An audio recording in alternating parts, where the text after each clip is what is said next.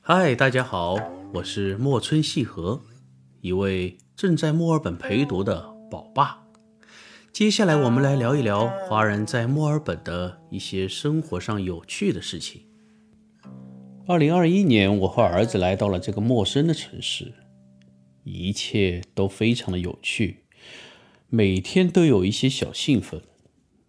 儿子是小学两年级来到澳洲上学的。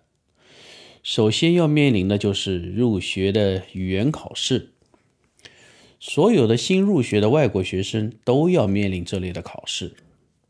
首先，我们被安排到就近的一所语言学校进行英文的学习，有的是全勤，也有的一周是两天。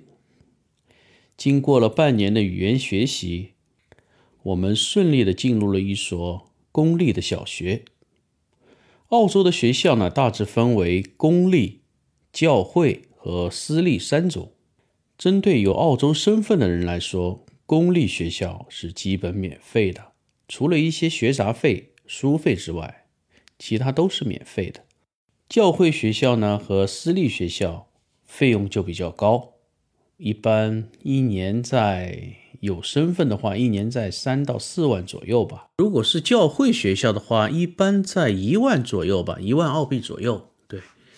但他的师资力量和教导管束会比公校好很多，学校的硬件也高于一般的公校。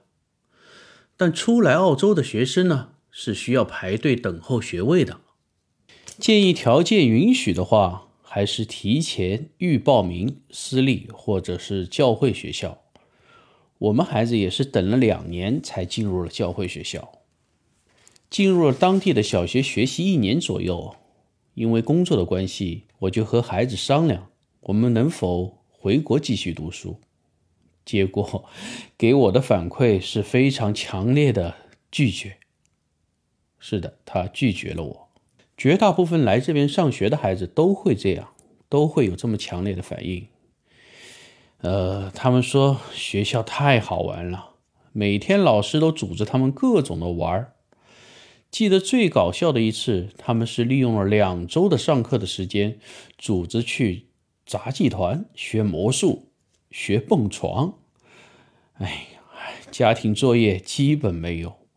课外还参加各种各样兴趣活动，有篮球啊、足球啊、游泳啊。在后面的段落里，我会展开这一类的话题。于是就开始了我漫长的陪读经历，年复一年、日复一日的接送、洗衣、做饭、上班。一转眼，十年过去了。当然，也要感谢我的儿子。没有他的陪伴，我也坚持不到现在。在节目的最后，我要提醒准备送小孩子来留学的爸爸妈妈们，不要让小孩子一个人在海外上学，孩子还是要自己带大。好了，感谢您的收听，喜欢请订阅。接下来的一段古琴曲，祝您入眠。很晚了。快睡吧。